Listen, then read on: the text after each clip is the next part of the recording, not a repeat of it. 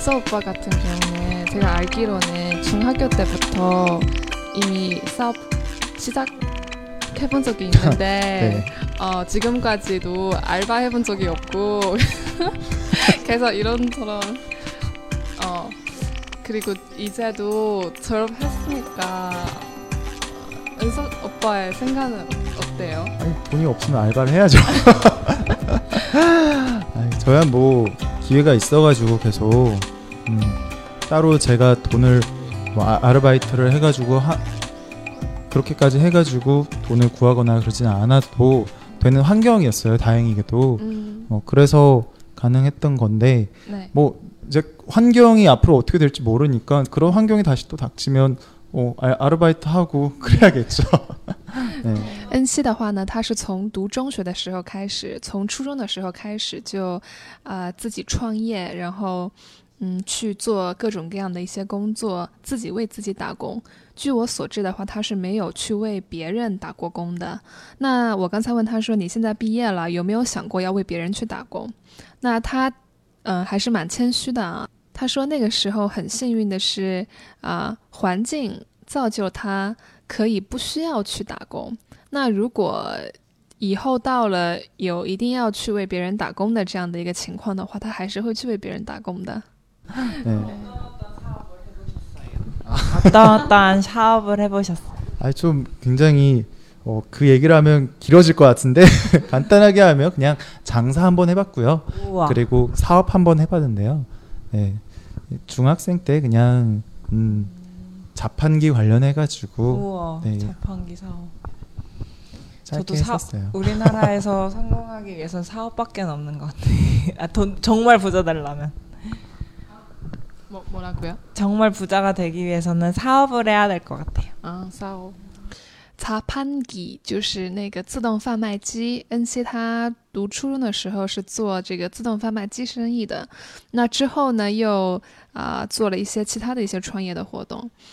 嗯，那刚才素颜说，在大韩民国，在韩国的话，如果要成为一个富翁，要成为一个有钱人，铺杂，嗯，要成为一个有钱人的话，还是要需要通过这个创业，去自己去做这个事业才有可能。 사업 사업이냐 취업이냐요? 아 잠깐만요. 그 단어 조금 헷갈린데 창업이랑 사업 혹시 같은 말이에요? 조금 차이가 있긴 하지만 어떤 차별인지 몰라요. 일단 창업이라고 하는 거는 사업을 처음 이제 연다. 처음 이제 창업해가지고 새로 시작한다라는 개념이고요. 사업 같은 경우에는 그 창업한 그 사업 그거를 뭐 계속 뭔가 하고 한다. 뭐 이런 개념으로 이해하면 될 것 같아요. 아, 그러니까 창업이 좀 창설하다, 창립하다랑 더 가깝고 사업은 어떻게 진행하는지, 운용하는지 그쪽과 더 가까운 뜻인가요? 그러니까 보통은 이제 사업을 창업해가지고 사업을 진행한다. 뭐 이런 식으로 쓰는 죠.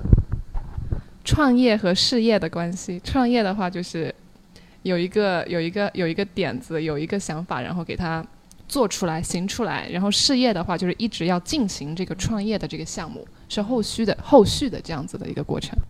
嗯。그래서성민오빠는어떻게생각해요 어, 저도 사업, 창업인지 취업인지. 어, 소연이 말처럼 우리나라에서는 돈을 많이 벌려면 사업을 해서 성공해야 될 것 같은데 아, 저는 그 취업해서 어느 정도 안정적인 상황을 갖춘 상태에서 사업을 통해서 돈을 많이 벌을 생각이에요. 와, 그 굉장히 힘들잖아요, 그게. 그래 일단은 창업 무엇을 하고 싶으세요? 창업? 일단 뜬구름만 잡아놓은 상태고요. 어, 뭐될 수만 있다면 뭐 제가 할 수 있는 전공이랑 연결시키면 좋겠죠? 진짜 궁금한 게 기계공학과에서 창업을 하면 무엇을 창업을 해요? 그러니까 무슨 공장 같은 걸 세워가지고 뭐 만들어 볼까. 보통 그런 이제 공대 출신에서 사업을 하는 경우는 사실 바로 네, 바로 사업을 하는 경우보다 이제 일을 하다 보면 그 일을 하면서 뭔가 보여요. 기회가 보이고 어떤 부분으로 하- 어 이- 이거가 좀 부족한데 이걸 하는 사람이 없네? 이런 게 보여요. 그럼 이제 그런 걸 내가 좀 더 전문적으로 해볼까 해서 이제 나, 나오면서 예, 창업을 하는 경우가 대부분 부분이 많이 있어요. 네. 저는 항상 뭐 맨날 사업한다 사업한다 하는데 무슨 사업하는데 음 뭐 하겠지 이렇게 말해서 뭘, 뭘 한다는 말이지 생각했었거든요. 아 그런 거였구나. 네. 香明的话，因为是机械工学的嘛，然后，嗯，素颜就问他说：“你不是说每天都说你要创业，你要做事业，你要发展你的事业吗？那你到底要做什么？”那今天终于知道了啊，原来是想要开一个工厂。 좀 본인이 생각하기에는 지금 현재에서도 스마트폰 개발하는 시장이 있어요? 더, 더, 더 휴대폰 개발 아니면 애플리케이션 개발라는 거. 스마트폰 개발이요. 휴대폰 개발하는 예, 거. 예. 휴-? 휴대폰 개발하는 시장이 그 아직도 안에 열려 있- 있어요? 그 안에 있는 스마트폰 새로운 거 스마트폰. 예. 자걸 씨 말은 지금 암 이건 너무 포화 시장이라는 말 아니에요? 스마트폰은 너무 포화 시장인데 계속 이 시장이 열려 있냐고 말을 하는 것 같은데 음 저희 어떻게 생각하십니까? 기계 공학적 측면으로 말씀해 주세요. 미래의 子杰问香明说：“你怎么看这个，嗯，手机市场啊？就是制造这个手机的市场，还有没有一个很好的一个前途？因为现在大家都知道，手机市场是一个比较饱和的市场。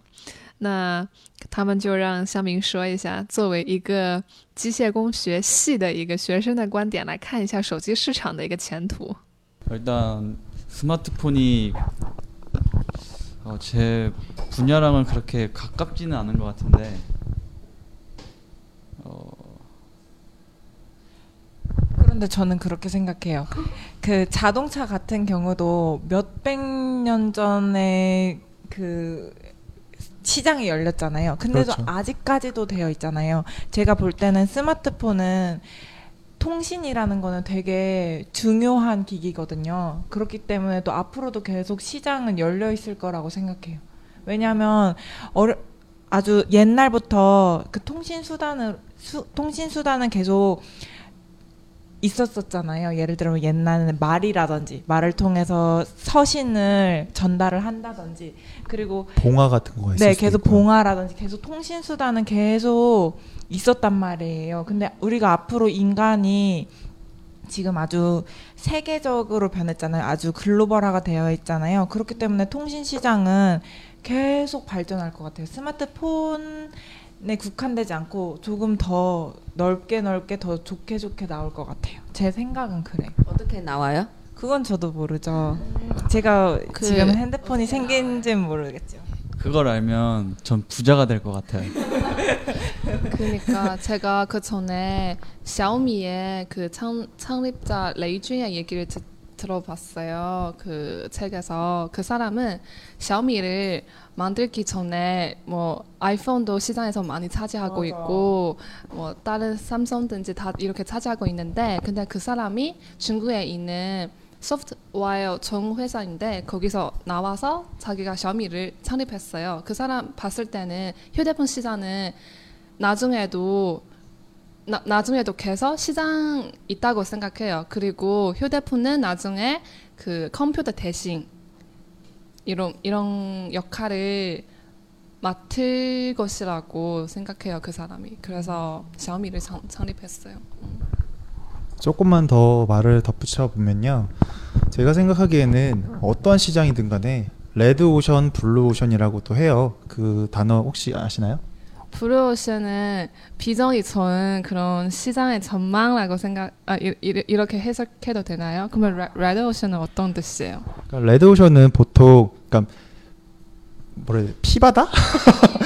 그러니까 피 튀기는 그런 상황이라서 어떤 그, 그 산업은 예를 들면 사실 솔직하게 말하면 스마트폰 제조 시장은 블루 오션이 아니라 레드 오션이라 불러, 불려요. 그만큼 이제 굉장히 거- 포화가 된 상태고 음, 그렇게 말을 하는데 제가 생각하기에는 레드오션이든 블루오션이든 어느 시장이든 간에 시장의 가능성은 다 어느 정도 기회는 조금 조금씩 다 있다고 봐요. 그래서 사양 산업이라고 하는데 사양 산업은 저물어 가는 산업이에요. 그래가지고 예를 들면 음, 지금 우리가 주변에 계속 얘기하고는 뭐 스마트폰 이런 거는 핫한 시장이잖아요. 근데 그런 거가 아닌 다른 뭐 저물어 가는 시장 이런 것도 충분히 기회가 많이 있고 그러거든요.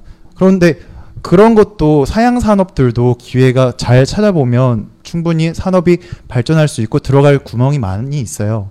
근데 이런 이제 첨단 산업 이- 같은 경우에는 아무리 레드오션이라고 하지만 그 사이에서 분명히 더 기회는 더 많고 볼 수 있는 눈이 있는 사람들은 그거 다 보고서 샤오미의 그 창립자 같은 경우도 그걸 보고서 창립을 한 거죠. 我们刚才一致认为，就是说手机市场还是有一个发展的可能性，它还是有很多发展的点。那像这个小米手机的创始者雷军，他在成立小米手机之初，他也是在思考这个问题，说我还有没有必要要跻身到这个手机市场？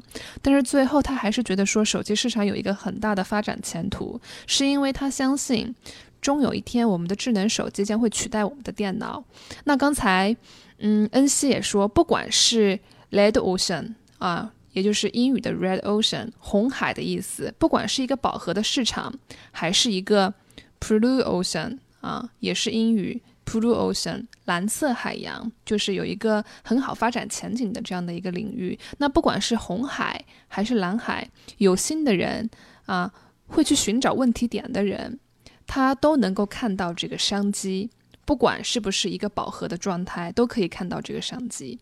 所以，特别像是这一些葱单三楼啊尖端产业，那就算是一个红海的状态，但还是可以从中挖掘出来很多的一个可以去创新的点。 아까 얘기해줬던 점으로 가는 시장은 무슨 뜻이에요? 약간 저물어 간다라는 말은 약간 음 이게 스마트폰 전에 폴더폰이었잖아요. 응. 그건 아예 지금 저물어 갔잖아요. 아 그런 중국어로 음. 그냥 어, 점으로.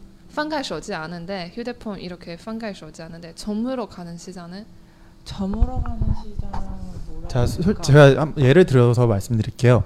옛날 같은 경우에는 그 라디오가 굉장히 흥했어요. 라디오로 굉장히 라디오 콘텐츠를 많이 했는데 지금 이제 뭐 주변 이제 방송도 많이 나오고 TV도 많이 나오고 그래가지고 솔직히 말하면 라디오 시장 같은 경우에는 사양 산업이라고 그래요. 그래가지고 인기 있는 그런 산업이 아니라 어, 인기가 없고 많이 사, 사람들 많이 찾, 찾지 않는 그런 사, 산업 이라고 그렇게 말을 하거든요. 근데 솔직히 말해 라디오 콘텐츠가 그렇게 사양 산업까지는 아니지만 예를 들면 이제 그런 새로운 거 무엇이 나오면 이제 또 저물어 가지고 많이 사람들이 찾거나 그러지 않는 예를 들면 이제 과 같은 경우에도 뭐 요새는 이제 IT, 바이오, 뭐 기계 이런 쪽이 굉장히 핫했지만 옛날 같은 경우- 경우에는 몇십 년 전만 해도 그 생물학